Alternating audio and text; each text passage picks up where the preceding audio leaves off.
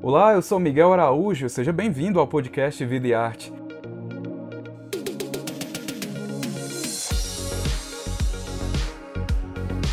Nessa nova temporada, a gente vai conversar com diversos artistas brasileiros. Toda semana, um novo episódio vai estar disponível no seu agregador de podcast favorito. Para acompanhar o bate-papo na íntegra e mais detalhes sobre o projeto Vida e Arte Convida, assine o Povo Mais, a plataforma multi-streaming do Povo. Ah, e não vai se esquecer de acompanhar o Vida e Arte nas redes sociais e nos cadernos especiais do jornal O Povo.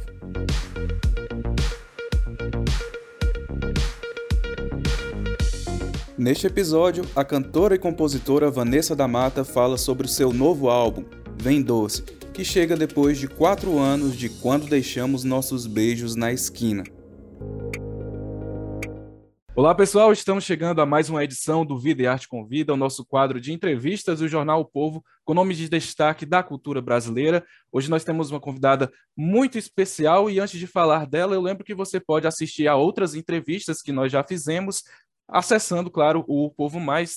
Já tem entrevistas com nomes como Pedro Sampaio, Isabel Teixeira, Rogério Flauzino e muito mais. Depois dá uma conferida. É com muito prazer, uma honra muito grande que a gente vai bater um papo hoje com uma das grandes vozes da música brasileira, a cantora e compositora Vanessa da Mata, que lança em março Vem Doce, seu álbum de inéditas mais recente. Vanessa, é um prazer grande poder falar com você. Seja bem-vinda ao Videarte Convida. É um prazer todo meu. Você é um dos distribuidores de música atentos e é uma honra para mim estar aqui.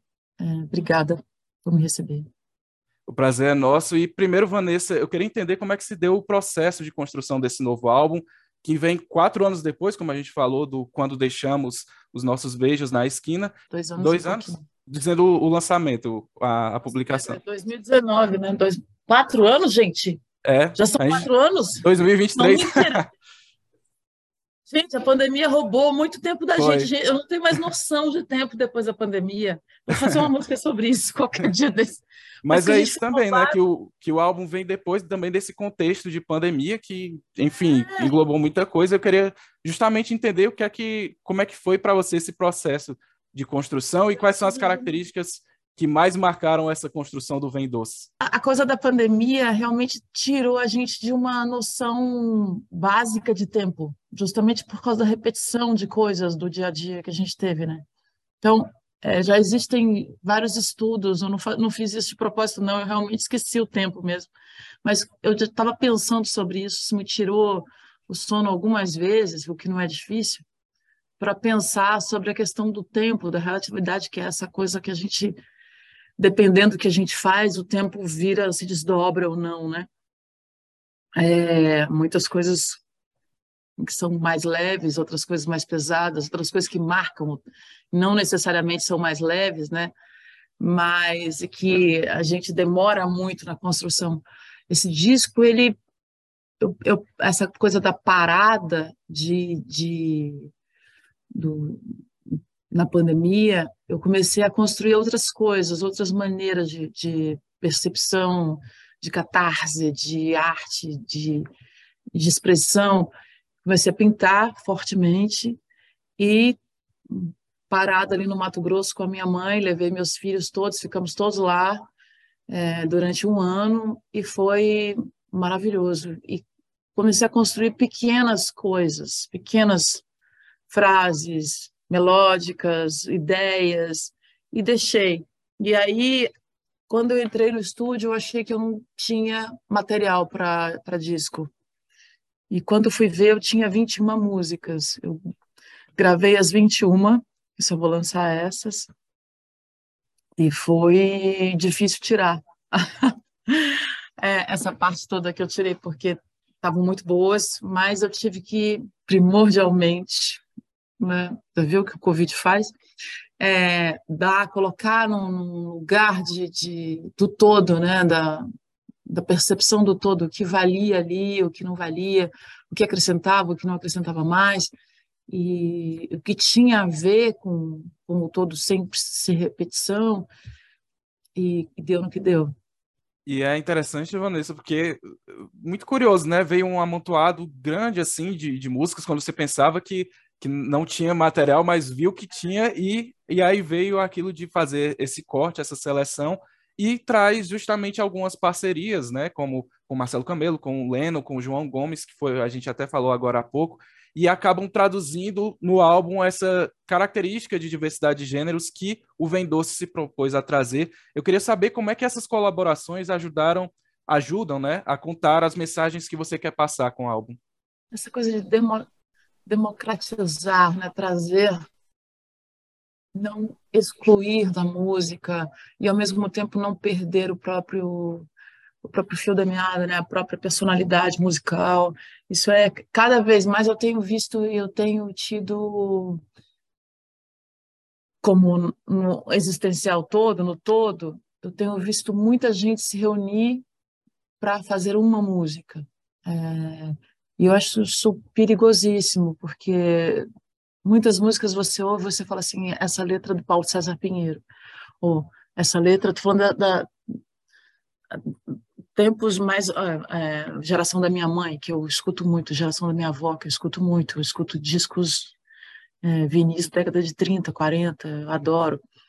E falando do, do agora você ouve música do Camelo você ouve músicas de outras pessoas você sabe que as músicas são deles então eu estou sentindo cada vez mais pulverizado isso é, e acho que são gêneros que musicais mais populares, mas é preciso cuidado ao mesmo tempo, porque eu acho que o compositor ele precisa sobreviver, né? Está cada vez mais difícil sobreviver só sendo compositor.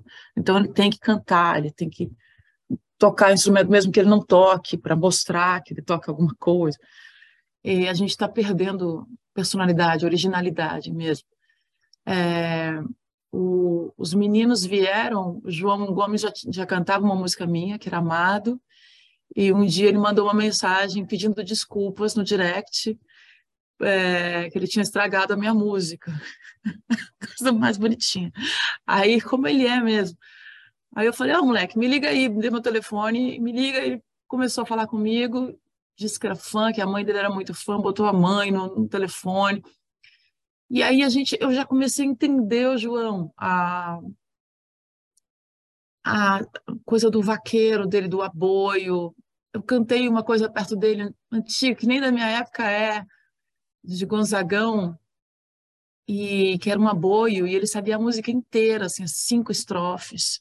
Eu fiquei muito apaixonada pela cultura musical dele, que é uma coisa que hoje em dia, com um menino de 20 anos, a gente não vê de jeito nenhum é, no Brasil, esse contato com a letra firme, a, o robusto do, da, da, beleza da música brasileira, é, e ao mesmo tempo fazendo o seu, mas com características, você ouve as características de aboio na voz do João, é, e trazendo o piseiro, mas no piseiro você tem vários contextos musicais, né, vários estilos, você, você tem ali um contato direto mesmo com o tradicional, né, com com a música de rua, né, com essa essa o próprio aboio, os, os vaqueiros do Nordeste. Mas Camelo, a gente já tinha uma convivência musical lá atrás. Eles iam muito. Eles foram algumas vezes dos meus shows. Eu sou apaixonada pelo Los Hermanos. Então, e o L7 a gente se conheceu há pouco tempo por causa do João, que parece um menino muito doce, muito forte, firme, é, no que fala, tem muita verdade no que fala, é, e eu gostei muito também. Tudo isso moldado dentro do que é o meu estilo, né? É, trazendo eles para o meu estilo, e isso é bacana também para os dois, né? Essa visita do que é a minha música, que eles ouviram também, que eles são de uma geração muito mais nova, que ouviram com certeza, não tem como fugir. Muitas vezes não tem mesmo. Mas eles sabem, eles conhecem, isso para mim foi uma honra. Curioso, porque tem é, justamente essa história que você falou do contato do João Gomes com você, pedindo desculpas por aparentemente, na visão dele, ter estragado a música, né? Então, mostra um pouco desse contato que você tem com o que você acabou de falar, com a nova geração. E tem um ponto que você comentou na resposta anterior que me chamou a atenção, que foi sobre o lado de compositor, que é mais difícil hoje em dia, né, para o compositor, é, digamos assim, só compor entre aspas, né? Então, aproveitando esse gancho, eu queria saber de você, Vanessa, como é que foi é, para você encarar é, com mais força, né, esse, processo de composição nesse álbum? Eu acho que essa a, a coisa de eu tomar a frente e fazer a produção musical também tem me dado mais chances de experimentar e não não só isso, mas uma liberdade enorme de costurar os meus gêneros, não que os outros meninos Liminha, Cassim, que são meus mestres, Jacques Borenbaum, é, não que eles tenham é, não me dado essa liberdade, mas estar à frente me, me deixa num ponto de maior responsabilidade. E, e de ter aquele trabalho todo na minha frente pronto para ser misturado e desenhado da minha forma desde o início. Isso me traz essa tal responsabilidade, mas isso me traz uma vastidão de possibilidades muito grande. E esse álbum é fruto disso, é, todas essas variações de ritmos, os, as crônicas brasileiras do cotidiano nosso brasileiro, a vizinha fofoqueira, a vizinha, a amiga fofoqueira, é, esse ponto do rock que é face avesso, o foice que fala de uma degustação que a gente está tendo do ódio, é, do fel, né, da, das, das regurgitações brasileiras que, que se legitimaram de maneira tão grande, tão feia, é, do que é o nosso mesmo e que a gente precisa tanto, que me incomoda tanto, né? É, que nos coloca nesse terceiro mundo, é, justamente pela não, pelo não desenvolvimento é, e até da poesia, do que é a possibilidade da poesia dentro disso, dessas imagens todas do, do cotidiano brasileiro, é, junto com essa variedade de novo de ritmos, né? Eu gostei muito de ter feito esse disco. Eu acho que cada vez tem sido mais prazeroso, que é uma coisa que é, a idade traz. Assim, por mais que, que seja essa, essa dor do parir que é a música ou a arte, você tem nela um processo dolorido, de muito dolorido, de angústia e, e de sofrimento até que ela seja feita, mas hoje em dia eu consigo fazer isso com mais destreza, digamos assim. Então ela fica, fica muito gostosa de fazer. E como eu tenho o tempo do estúdio na minha mão, que eu tenho uma certa angústia de estúdio, não gosto, eu gosto mais do público do que do estúdio, não gosto do, do, da coisa fechada, do não saber o horário, do mesmo que tenha vidro, do estar fechado para mim é uma tortura. É, mas a transformar as ideias em músicas correntes é muito interessante. Você tem uma ideiazinha ali na cabeça só. Eu não toco né, né, instrumento, eu toco muito mal.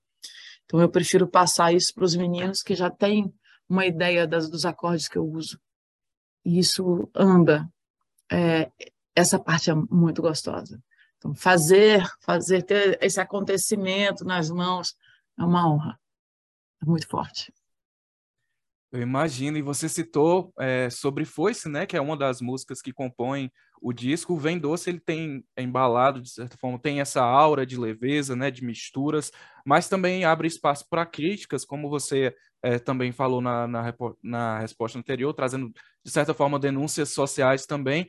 E foi, se não, no meu entender, traz essa crítica sobre a realidade brasileira e o papel que a herança cultural tem nas nossas vidas. É, eu queria uma análise sua, é, na sua opinião, o que é que precisa fe ser feito enquanto uma nova visão de governo e sociedade para que questões que a gente pode abarcar, como intolerância religiosa e racismo, passem a ser algo de um tempo que não nos pertença mais?